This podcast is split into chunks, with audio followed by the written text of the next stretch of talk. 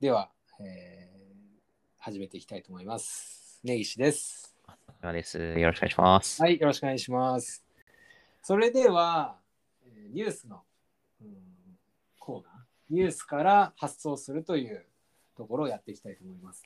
でこのコーナーっていうのは、えーニュースであったりとか、まあ、それ以外、えーいろんな書籍とか、何でもいいんですけど、そういったものから、何らかの気づきを得て、えー発想につなげていくっていうところを話していきたいと思っています。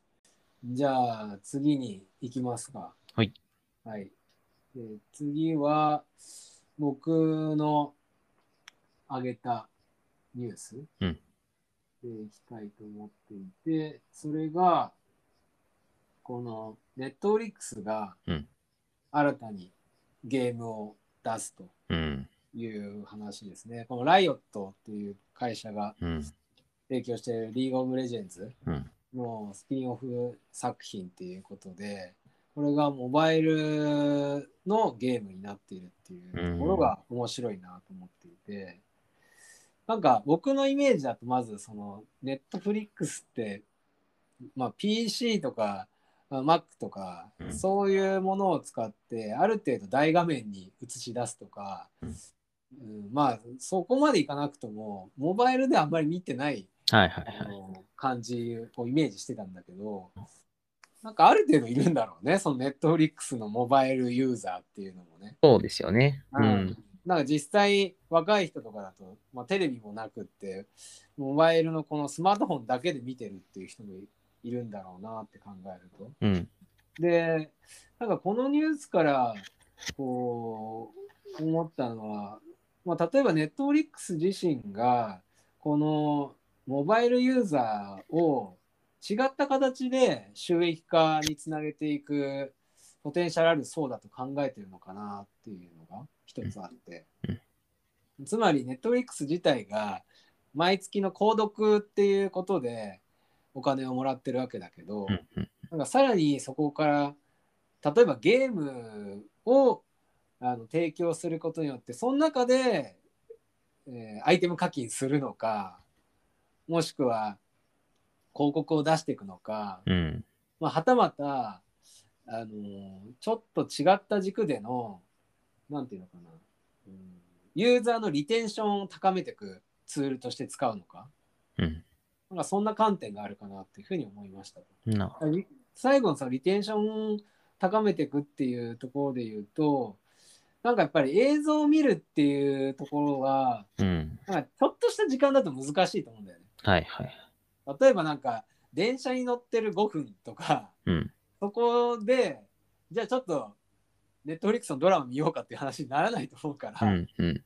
そういうところにおいて、このモバイルゲームが間に入ってきて、ネットフリックスというものに対しての、えーつなぎ止めっていうところに貢献してくれるみたいな。なるほど。うん、あとは、このゲームをやってる途中途中に、ネットフリックスの何らかのドラマとか映画とかの、あのートレーラー映像みたいなものを差し込むみたいなのもあるかもしれうない。ーん。なるほど。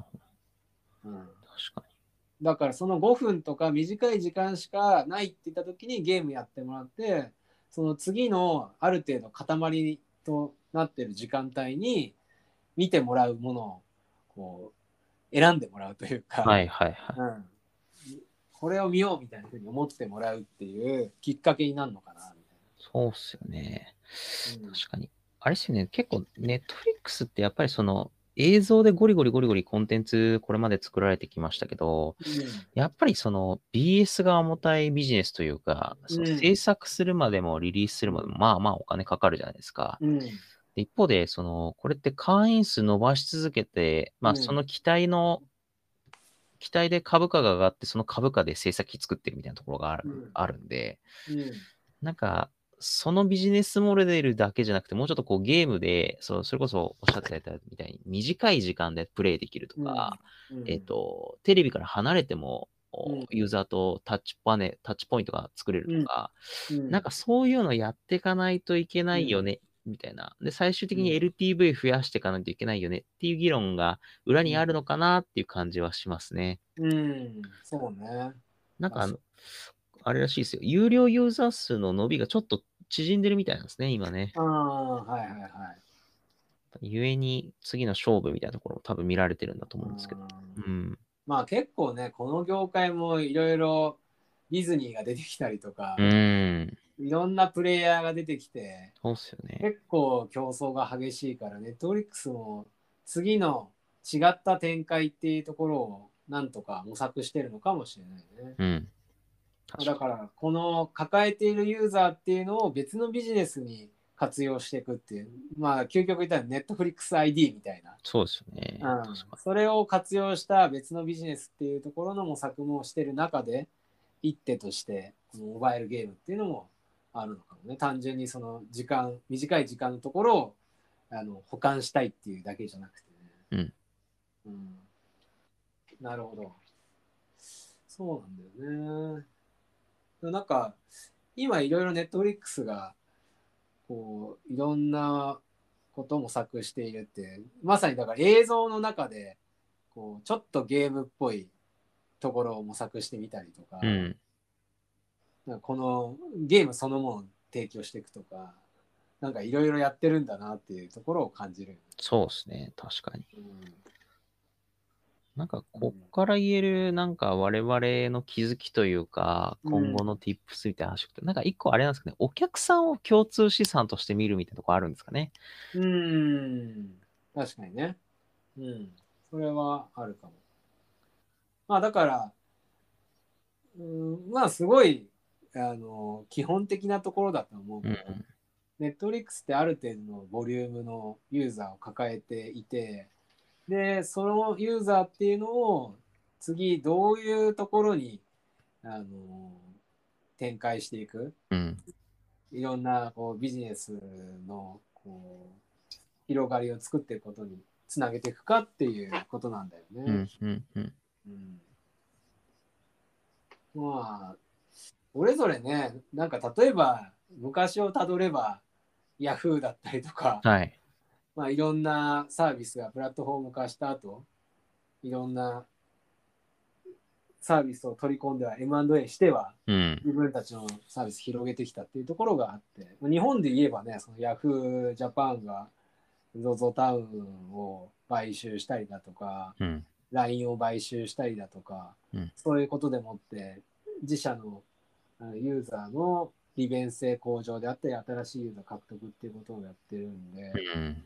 まあそういう意味では、Netflix が次どういう系のところに展開していくかっていうところだよね。確かにそうですね。うんうん、まあ例えば本当にゲーム会社を買収するとかねうん。確かに。とかっていうのももしかしたらこういう取り組みの中で可能性を感じればあるかもしれないし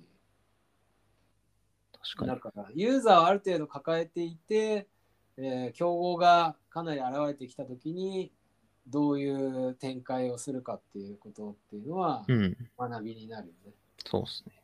これなんかでもあれなんですかね、ネットフリックス自身でゲームって本当に開発できるんですかね。なんかうん結構ソニーもね、うん買ったりだとか、うんうんあの、マイクロソフトも先週買ってましたんで、うんなんかあの巨人たち、ゲーム業界の巨人たちがあの IP、ゲーム IP 会社を買ってることをうん鑑みるに、うんゲーム経験者でないネットフリックスが自社単体でいけるかっていうと結構わかんないなって感じはしてるんですけど。うん確かにね。うん。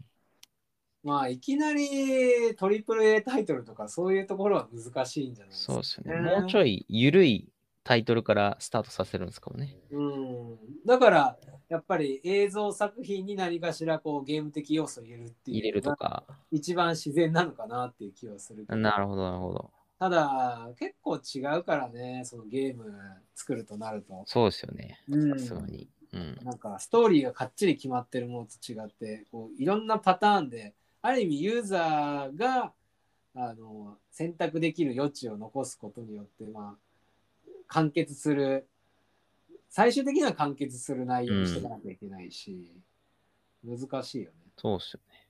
うんまあでも、あのなんていうのかな、まあ、それぞれの会社で持ってる資産っていうのがあって、それをどこと組み合わせるとより魅力を増すことができるかっていうふうなところっていろんな会社でも活かせるとは思うけどね。そうですね。確かに。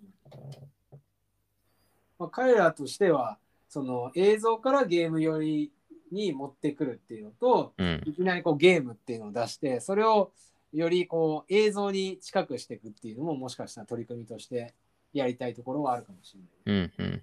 うんなるほどですね。